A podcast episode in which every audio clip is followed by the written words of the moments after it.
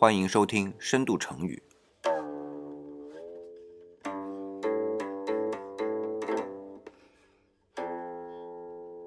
我是理想。大家如果订阅理想的微信公众号啊，理想主义，李是木字李，会看到我们推送的这一期深度成语是一个特辑，它的标题呢叫“鲜活的成语”。为什么会这么说呢？因为在前面做了五个成语之后啊，可能给大家留下一个印象，就是成语一定要保持它最初的本意。那其实啊，底下并不是这样的一个想法，所以呢，要特别做这个专辑。来进行一个说明。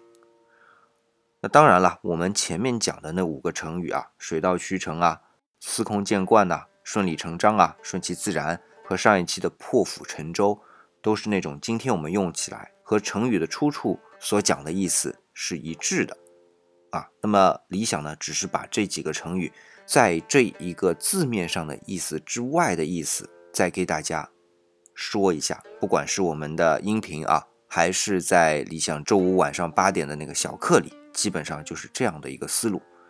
但这并不代表我们的成语只能这样用啊？为什么？呃，理想今天举三个成语的例子来说明。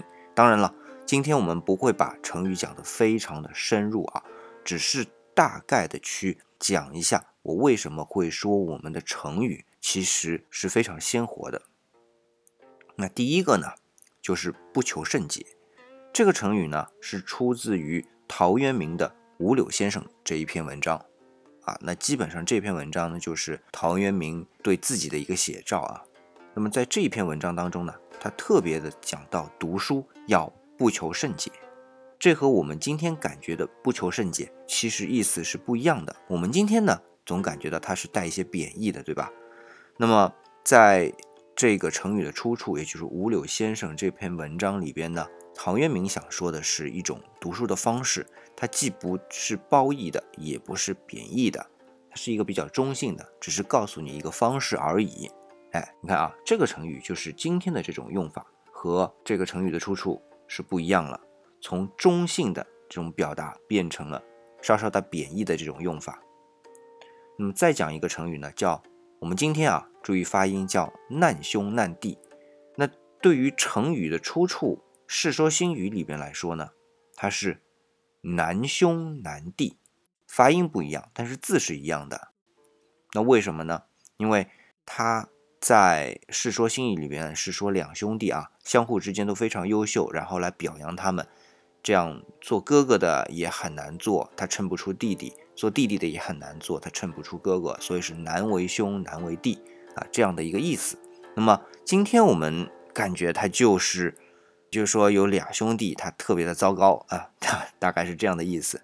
那你看啊，这个成语呢，就是从原来褒义的这样一种感情色彩，变成了今天那种贬义的感情色彩。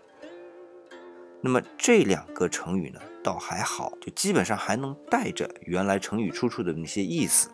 那么接下来，理想再跟大家讲一个成语啊，很常用的叫墨守成规。可是这个成语啊，问题就大了。为什么呢？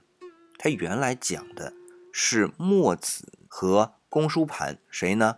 就是我们常说的鲁班之间的一场论战啊。当然了，它是讲攻防的一个论战。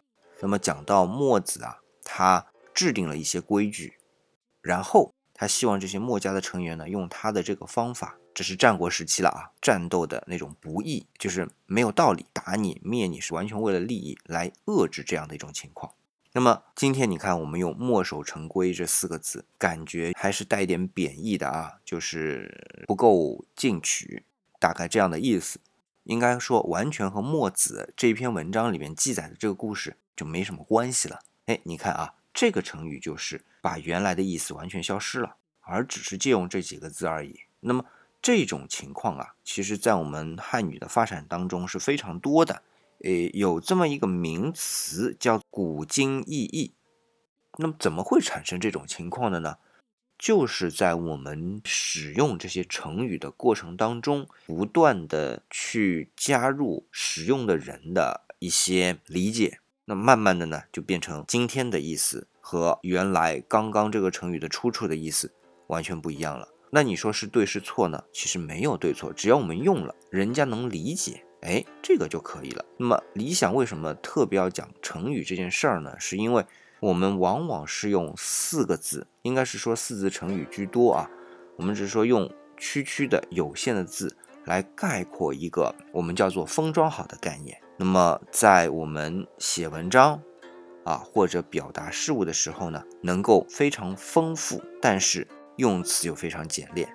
我们一直说古代的那些大家啊写文章的时候都是引经据典，那么成语呢其实就是这个引经据典，但是所有的这些前提都是一个字。得用，而且用的人家能理解就好，这就赋予了我们成语一个鲜活的生命。所以理想啊，今天做这一期节目，一定要跟大家表明这个态度。理想并不是想把这些成语做的像有个标准答案一样的，只是来介绍给大家这个成语背后那些丰富的意义。那么好，今天呢，我的这一期特辑啊，就讲到这里。今天的这一集我就不做线下课了，但是一样的感谢大家。来听理想的吧。好了，我们下期正式讲成语的时候再见啦。